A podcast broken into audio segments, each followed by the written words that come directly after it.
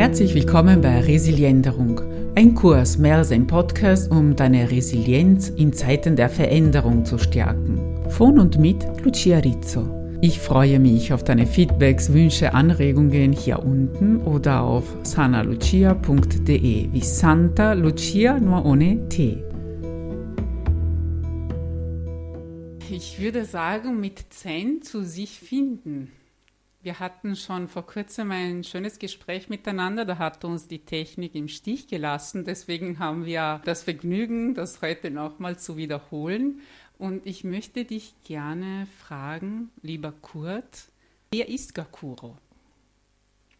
Hm, wenn ich das wüsste. ja, ich habe eine gewisse Ahnung, wer das ist, aber bin immer wieder überrascht, wer das ist. Und das ist auch gut so, sonst würde mir diese Beziehung langweilig, wenn ich dann nicht zwischendurch etwas überrascht wäre. Jetzt darf ich gleich etwas enthüllen. Gakuro ist der japanische Name genau, ja. von Magister Kurt Kammer, der mein ehemaliger, ich nenne ihn Meister, er will sich nicht Meister nennen. Selbst nennt man sich mhm. einfach auch nicht Meister. Ja. Mhm. Außer, ja, es gibt schon einen, einen Mönch, der wenn er so das Gefühl gehabt hat, nicht ganz da zu sein, nicht ganz bei sich zu sein, hat er immer seinen eigenen Namen gerufen, dann hat er darauf gesagt, ja Meister. Ja. Als Antwort. Also sich selber, als ob du und selber dann, Gakuro dann, sagen würdest und dann genau, ja Meister antworten. Ja, ja. Mhm. Das, das dann äh, stellt man diese Einheit wieder her ja, zwischen zwei auseinandergedrifteten Persönlichkeiten, dem, dem Alltagsmenschen und dem spirituellen Menschen, dem entkommen wir nicht, dass die, die zwei auseinanderdriften manches Mal. Und kann sein, dass einer sagt, du hattest heute schon genug Bier. Mhm. Ah, ja, ja, ja, stimmt, ja, hast recht. und so kann man äh, doch auch ein bisschen aufeinander achten, wenn man schon das Spiel mit zwei Persönlichkeiten oder drei oder vier äh, spielen möchte. Aber man muss immer auch äh, wissen, dass alles eins ist. Mhm. Alles eins ist. Ich mit mir, mit meinen Anteilen, du mit dir mit deinen Anteilen, wir miteinander, wir mit anderen Menschen, wir mit dem Planeten. Da gibt es keine Trennung Mitwelt, letztendlich. Ja, mhm. das, das steckt im, im buddhistischen Konzept des alles mit allem verbunden sein drinnen. Dieses Pratitya Samutpada, wie das auf Sanskrit so schön heißt, was man übersetzen kann mit Entstehen in, in gegenseitiger Abhängigkeit. Mhm. Das, das heißt letztendlich, dass es gar nichts gibt, was nicht aus Beziehung entsteht. Mhm. Es gibt gar nichts, was selbst existiert, sondern alles existiert nur in Beziehung. Mhm. So wie ein, ein Mensch nur geboren werden kann aus einer Beziehung zwischen zwei Menschen. Und wie eine Pflanze nur wachsen kann aus einer Beziehung zwischen Boden, Wasser, Sonne und, mhm. und diesen Umständen. Ja, und darum ist auch die buddhistische Sicht auf das Selbst eine, wo man sagt, ah ja, Selbst ist nicht Selbst, und nicht selbst ist selbst. Ja, so passt schon. Mhm. Also ein Widerspruch, der eigentlich kein Widerspruch ist. Mhm. Ich finde interessant, dass wir als Westler vieles als Widersprüche sehen, was auch in der chinesischen Medizin zum Beispiel kein Widerspruch ist. So wie Yin-Yang, Schwarz-Weiß, das, was wir aber gut nennen oder böse nennen, das ist alles das Teil ja, von einem. Genau. Und in Dynamik. So genau mhm. kann man das nicht sagen. Ja. Von Augenblick zu Augenblick kann man kurz eine Momentbeschreibung machen, aber es ist alles in Dynamik. Danke, Und, genau, das mhm. ist ein, ja, ein wichtiges Bild. Deswegen funktioniert das Schubladierung gar nicht, weil das würde ständig von einer Schublade in die nächste mhm. hüpfen und mhm. das zahlt sich gar nicht aus. Im Buddhismus geht man ja über die sogenannte vierfache Logik hinaus. Äh, das ist ja, es gibt in der indischen Logik ohnehin schon dieses, das ist so, das ist nicht so. Das, die, das kennen wir auch und wir nennen das dann schnell ein Dilemma. Oh, ist es nun so oder ist es nicht so? Ja? Aber die indische Logik kennt dann auch das sowohl als auch, als das weder noch, ja? Mhm. als äh, Ergänzung. Und diese vierfache Aussage, wie man auch manchmal sagt, wird im Buddhismus auch noch überschritten durch ein, ein fünftes dynamisches Nicht-Etwas, würde ich sagen, das in dieser vierfachen Logik nicht einfangbar ist. Oder die vierfache Logik ist eine flächige Logik, wie eben etwas, was äh, vier Ecken hat, eine Fläche ist. Und es gibt ein darüber hinausgehendes. Das ist dann, das erhebt sich über die Fläche in, in die dritte Dimension. Währenddessen die vierfache Logik beschreibt nur die De Definition der Fläche. Also die vierfache Logik, kannst du sie nochmal zusammenfassen, was diese vier Fragen sind oder vier Ebenen? Eine positive Aussage, so ist es. Mhm. Die negative Aussage, so ist es nicht. Mhm. Ja? Und dann, sowohl ist es als auch ist es nicht. Das sowohl mhm. als auch. Ja, es kann entweder ambivalent sein oder ambiguös. Mhm. Es ist jedenfalls dazwischen, irgendwo zwischen dem einen und dem anderen, also zwischen positiv und negativ. Das sowohl als auch. Aber es gibt dann auch das Weder noch. Ja? Wenn, wenn ich äh, eine, eine Polarität habe und die Polarität beschreibt das Ganze nicht, dann ist es weder noch. Ja? Mhm. Und, und das ist die vierfache indische Logik, die ist mehr als 3000 Jahre alt. Ja?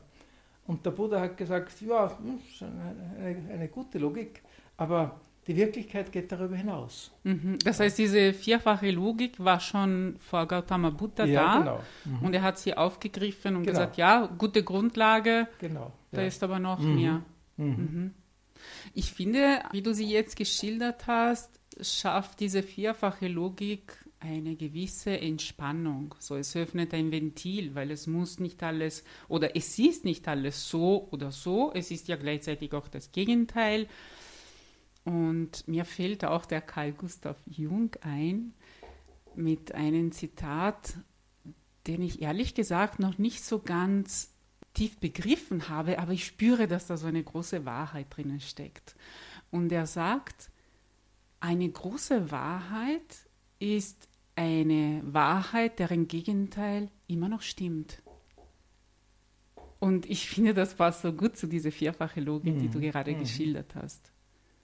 Das ist ja auch in diesem Yin-Yang-Symbol, da versucht er die geschwungene Linie in der Mitte, die Dynamik auszudrücken, aber der, der, jeweilige Punkt in der falschen Farbe, so, der falschen, der, der, deutet noch eine andere Dynamik an und, und deutet an, das kann alles sich in das Gegenteil verkehren. Ja. Genau. Und weiß wird schwarz und schwarz wird weiß, mhm. aber hat dann wiederum das Falsche in sich, das Gegenteilige mhm. ja. Ja. oder den Keim äh, des anderen.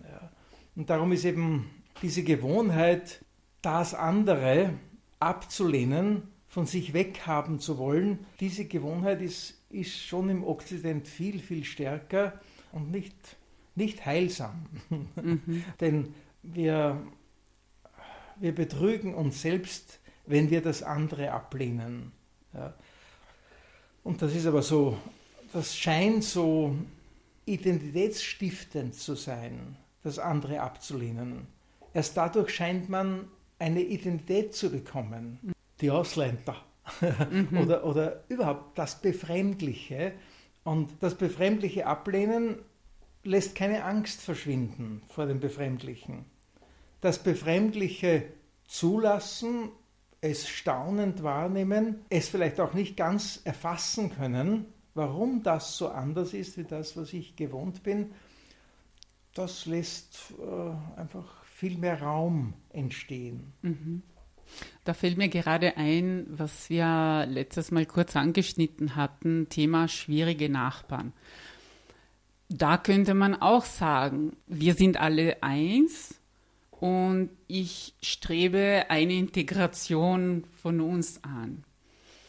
Nur manchmal gibt es Nachbarn, wir haben es uns gegenseitig kurz erzählt, eben bei dir war auch so ein Fall, bei mir ist auch ein solcher Nachbar, der einfach nichts davon wissen will.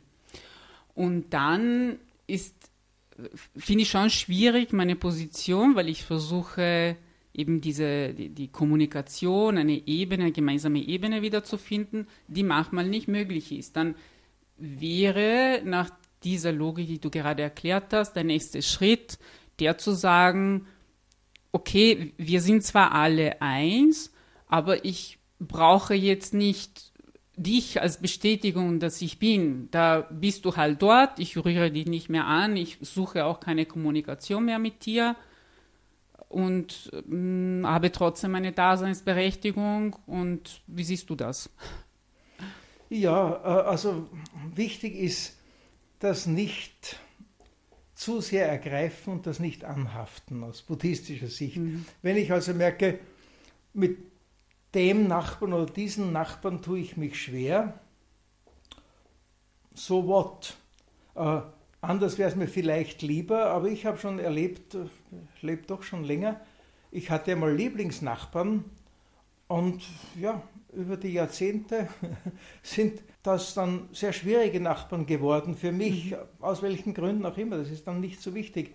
Dinge können sich ändern. Und so können auch aus schwierigen Nachbarn vielleicht Nachbarn werden, die mir keine Kopfzerbrechen mehr machen, mhm. nicht unbedingt meine Freunde vielleicht, aber wo ich mir denke, ja, also ein bisschen respektvoll äh, ihnen begegnen, vielleicht auch mit ja, einem gewissen Maß an Freundlichkeit und sagt, ah, guten Morgen. Und das genügt dann schon. Man muss ja nicht, Freundschaften schließt man mit Menschen, wo man Gemeinsames mhm. hat. Mit Nachbarn, ich halte das sogar für durchaus nicht unproblematisch, äh, mit Nachbarn sehr befreundet zu sein, mhm. weil das, das kann auch von einem Tag auf den anderen dann plötzlich anders sein. Mhm. Und dann ist die Enttäuschung viel größer, als wenn man nur immer freundliche, oberflächliche Beziehungen hat. Mhm, so eine Neutralität. Also bei, weil in meinem Fall ist ein Grüßen schon nicht mehr möglich, weil mhm. das letzte Mal, dass ich es versucht habe, habe ich ein, wieso grüßen Sie überhaupt noch? Als Antwort bekommen. Aber ich pflichte dem bei, auch ohne zu grüßen, in mir diese Haltung zu pflegen. Ich bin nicht etwas Besseres als du, nur weil ich bemerkt habe, dass du zwischenmenschliche Schwierigkeiten hast akzeptiere, dass du so bist, wie du bist. So, ich bin nicht perfekt, du bist Richtig, nicht perfekt. Ja. Und ja, manchmal kann auch eine Lehre sein, eine Lehre, in die man hineinwächst und sich weiterentwickelt. Ja, die Vorstellungen sind einfach unterschiedlich. Und ich sage auch, wer bin ich, dass sich mein Nachbar nach meinen Vorstellungen strecken muss? Mhm. Der soll sein eigenes Leben gestalten ob er dabei glücklich ist, ist ja nicht wirklich mein Problem. Ja. Und da hilft schon dieses buddhistische Prinzip des Nicht-Urteilens, des möglichst Nicht-Urteilens. Mhm. Das kann man zum Teil sogar auf sich anwenden. Nicht alles, was ich mache, als herausragend zu beurteilen oder als schweren Fehler zu beurteilen. Also man, tut sich nichts Gutes. Ja, das, das eine versetzt mich in eine Euphorie, die mich abheben lässt vom Boden und das andere wirft mich durch mein eigenes Ungeschick in eine Depression. Mhm. Ach, so ein Fehler, der hätte mir nicht passieren müssen. Nein, um Gottes Willen, so einen schweren Fehler habe ich gemacht. Mhm. Da geht die Selbstgeißelungsmaschine wieder ja, los. Man muss sehen, aha, da ist nichts Gutes dran, hm, vielleicht lasse ich es lieber. Und mhm. das sich selbst sehr, sehr kritisch beurteilen, kann manchmal hilfreich sein, wenn man sich entwickeln will, aber manches Mal kann es auch, wie eben alle Medizinen, kann es auch eine zu hohe Dosis sein. Mhm. Und, und am besten ist, äh, also ich erlebe immer, wer andere sehr äh, kritisch beurteilt, sagt, nein, das war völlig falsch, was der da macht. Die sind, das schlägt auf einen selbst zurück mhm. und dann ist man zur Eigenperson genauso kritisch und hat dann so eine Instanz in sich, die unerträglich ist. Mhm. Ja, ja, oder andersherum, wenn man sich selber so herb und hart urteilt, dann äh, macht man das mit anderen auch. Wenn, man, wenn ich beginne, meine eigene Einstellung mir selber gegenüber aufzuweichen, verständnisvoller zu gestalten, dann gelingt es mir auch mit anderen zu sein. Das kann ich nur bestätigen, auch aus meiner therapeutischen Praxis, ja.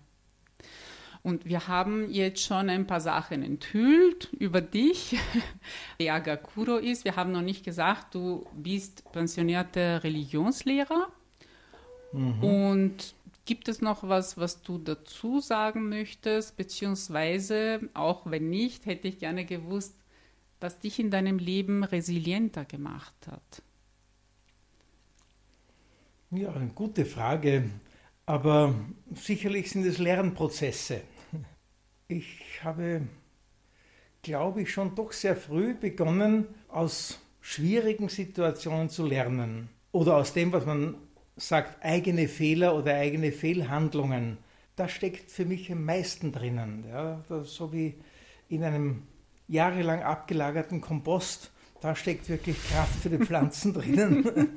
Und wir beobachten ja, wie erfolgreich ist mein Denken, Sprechen oder Tun. Und letztendlich möchten wir gerne, dass, dass das alles, diese Äußerungen, die wir machen, denn das Denken ist auch eine Äußerung meiner Persönlichkeit, dass das erfolgreich ist, dass das mhm. zu einem Ergebnis führt. Und wenn ich merke, na, das, was ich jetzt gesagt habe, das hat niemand verstanden, dann ist das nicht erfolgreich. Dann kann ich daraus lernen, vielleicht drücke ich das ein anderes Mal anders aus und erfahre dann vielleicht beim, ersten, beim nächsten Mal, beim übernächsten Mal, ah ja, jetzt habe ich mich verständlich machen können. Ja. Und genauso bei Handlungen, wenn Handlungen eher also die Buddhisten würden sagen, nicht heilsam sind, dann tragen diese Handlungen oft äh, ja, schwierige Früchte oder eben schlagen zurück. so sind giftige Früchte vielleicht sogar.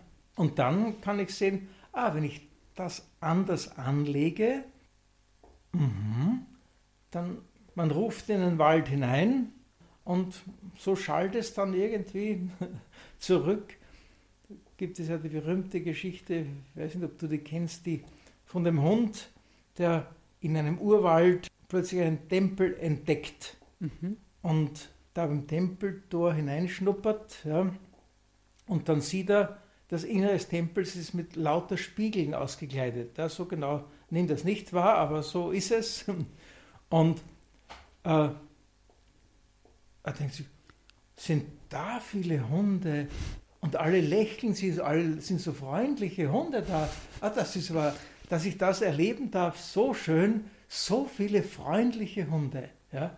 Und er dreht dann wieder um, sagt Tschüss zu den Hunden, zu den vielen, vielen Hunden, die da aus allen Richtungen auf ihn freundlich blicken und geht hinaus und hat einen schönen Tag und erzählt das vielleicht weiter, was er für ein tolles Erlebnis gehabt hat. Ein anderer Hund geht in den gleichen Tempel, ja, schon missmutig und, und knurrend, bevor er noch äh, eingetreten ist, tritt er ein und sieht da lauter missmutige, knurrende Hunde. Ja? Dann bellt er einmal scharf und dann noch aggressiver und er merkt, um Himmels Willen, so eine aggressive Meute. Da, da gehe ich lieber und der ist dann ganz äh, niedergeschlagen äh, und, und flüchtet da vor dieser Szenerie, weil er sich denkt, so viele aggressive Hundsviecher, dass sowas geben darf. und diese Spiegelung äh, zu beobachten, ich glaube, ich habe ein bisschen geschaut, was spiegelt sich durch mein Sein. Mhm. Und dann habe ich gedacht, nein, hm, Spiegelbild gefällt mir nicht, ich will ein anderes Spiegelbild. Und das kann man sehr leicht erzeugen. Mhm. Ein anderes Spiegelbild, also einen lächelnden Hund, Vielleicht ist es nicht ganz so einfach, wenn man nicht gut gelernt ist. Mhm.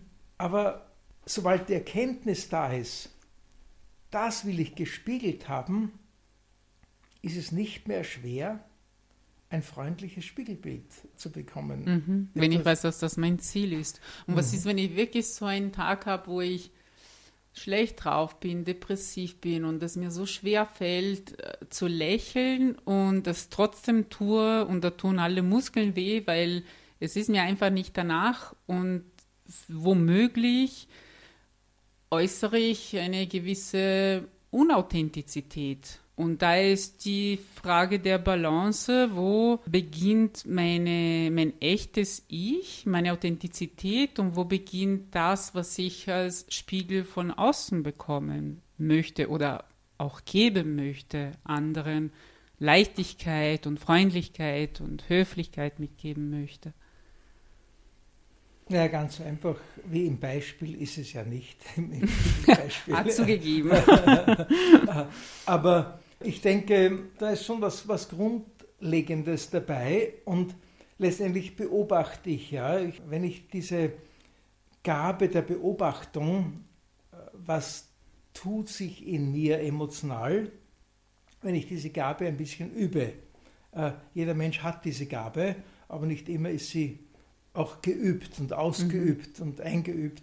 Aber dann merke ich, na heute bin ich, wie du gesagt hast, nicht gut drauf.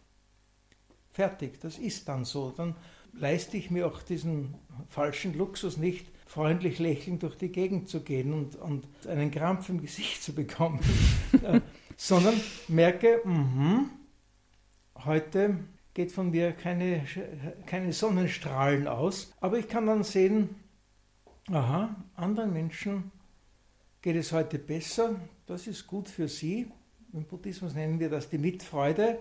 Und die Mitfreude hat etwas Ansteckendes. Wenn ich also statt Neid Mitfreude entwickle, dann denke ich mir, hm, mir ist schon schlecht gegangen. Da habe ich mich jetzt mit diesem Hund da gefreut, der, dem da im Gastgarten ein kühles Schüssel Wasser hingestellt wurde. Und da schmeckt mein Bier auch wieder besser.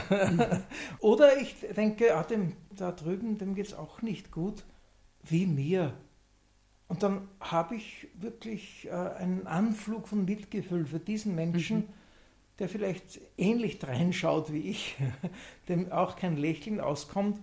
Und denke ich mir, hm, wer weiß, was der für Sorgen hat. Menschen haben oft Sorgen, so ich heute. Und dann fühle ich mich auch wieder verbundener. Ja. Das Schlimmste ist, sich schlecht zu fühlen und dann zu wissen, aha, ich bin abgeschnitten von der ganzen Welt.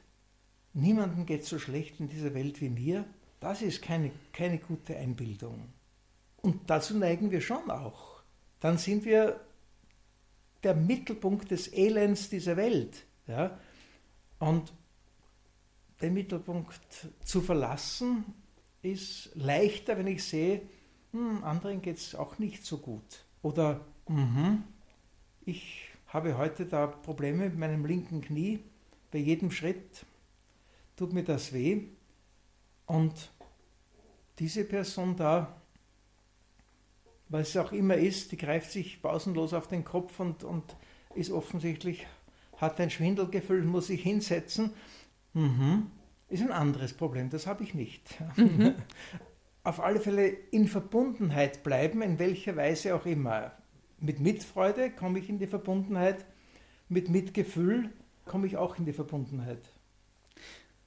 Ich finde schön, dass du Mitgefühl gesagt hast und nicht Mitleid. Mitleid hat eine andere Ebene, einen anderen Beigeschmack. Also ich und unterscheide schon ganz gerne. Man muss nicht. Ja. Ich, ich, kenne auch Leute, die sagen äh, Mitleid und, und meinen wahrscheinlich das Gleiche wie ich, mhm. wenn ich Mitgefühl sage. Aber das Mitleid hat etwas Hineinziehendes ja, mhm. und Hinunterziehendes. Eventuell, also ich äh, vermeide das. Dieses Sanskrit-Wort Karuna nehme ich als Mitgefühl. Ja. Karuna. Mhm. Und wie heißt Mitfreude? Ein Wort, das es in unserer Sprache gar mhm. nicht gibt. Mudita. Ich freue mich vom Herzen, wenn dir diese Episode nützlich sein kann. Und auch besonders freue ich mich, wenn du das mir mitteilst. Auch über deine Feedbacks, Anregungen und Vorschläge für andere Folgen freue ich mich. Das kannst du gerne hier unten schreiben, wenn das System, das du benutzt, es erlaubt. Gerne auch mit einer positiven Bewertung oder durch meine Seite sanalucia.de wie Santa Lucia nur ohne T.